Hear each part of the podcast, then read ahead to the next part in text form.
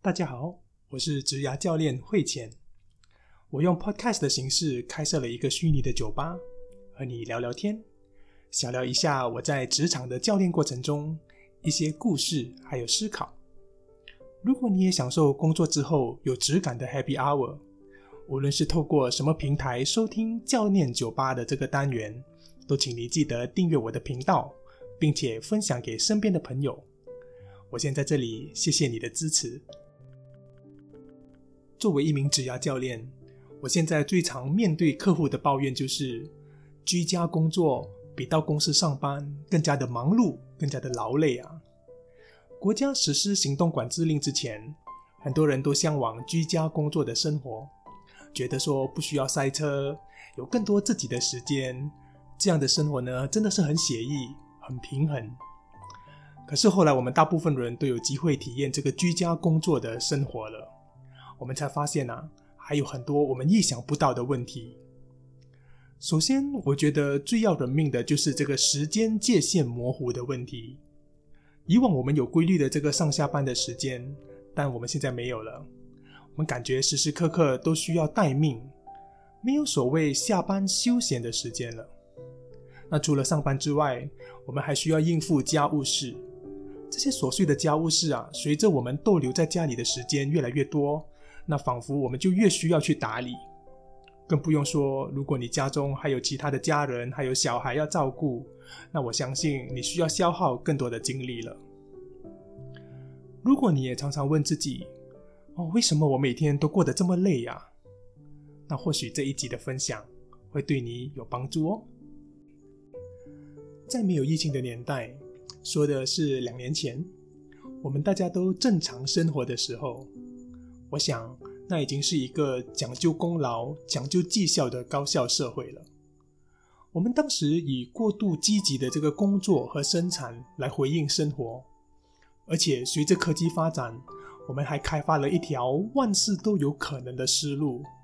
我们会不断的去强调可能性，我们还会一直问自己：我还可以做什么？听起来，我们是不是比起爸爸的那个年代更加的积极、更加的上进呢？话是这么说没有错啦，但是如果你知道的话，我们同时也生产出更多的忧虑病患，还有自我感觉失败者，甚至当时就有学者出来提醒，我们已经进入了倦怠社会的这个现象了。我还记得那个时候啊。我们都会高喊“工作生活要平衡”的这种口号，这不就是一种倦怠之后的警号吗？我们要告诉别人说：“嘿，我真的很累了。”而这种倦怠感啊，在疫情发生之后，随着环境改变，仿佛没有停掉的迹象哦。我们持续的在动荡艰难的时刻去思考，我们要怎么样去改变？我们要怎样去转型？我们不断的问自己。我们还可以做什么？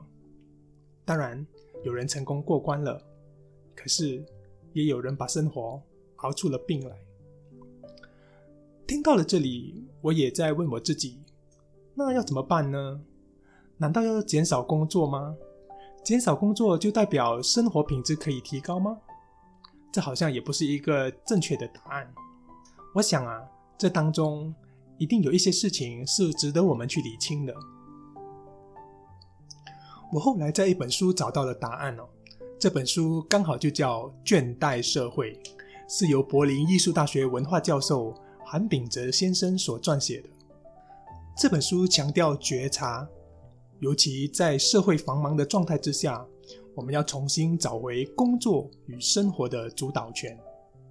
意思就是说，如果你要在这个时代成为一位幸福的人，我们不只要精明的工作。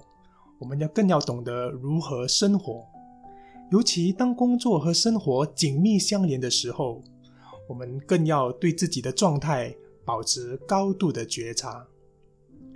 你可能可以先放下“我还可以做什么”这个问题，然后问自己：什么才是我真正想要的呢？问自己这个问题有一个小秘诀，那就是不要轻易的相信自己的答案。你可能可以持续的多问自己几次这个问题，才有可能激发出你真正想要的那个答案哦。我曾经也这样问过我的好友 Derek，我那时候就问他说：“你真正想要的是什么？”他开始的时候不假思索的就说：“当然是想要钱呢。”我就说：“好哦，那还有呢？”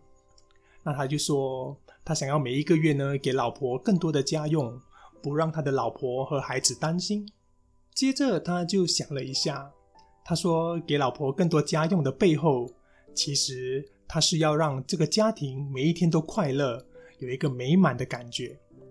说着说着，他突然间明白了。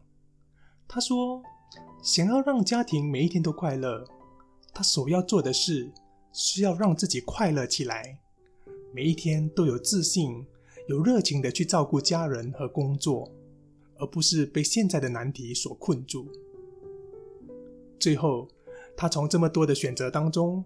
选出了他真正想要的，就是让自己快乐起来。而他发现，让自己快乐不一定是要克服工作上的难题，还有更多他可以快乐的方式。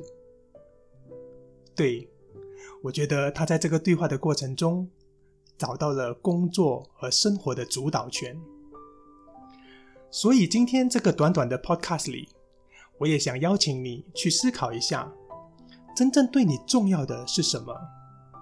有些人可能是家人，有些人觉得是事业，有些人觉得是自己，这都很好。而当你知道对自己重要的是什么之后，我也再度的邀请你去思考，你会做些什么调整来主导自己的生活呢？欢迎你在留言区和我分享你的想法。我们下期的教练酒吧再见。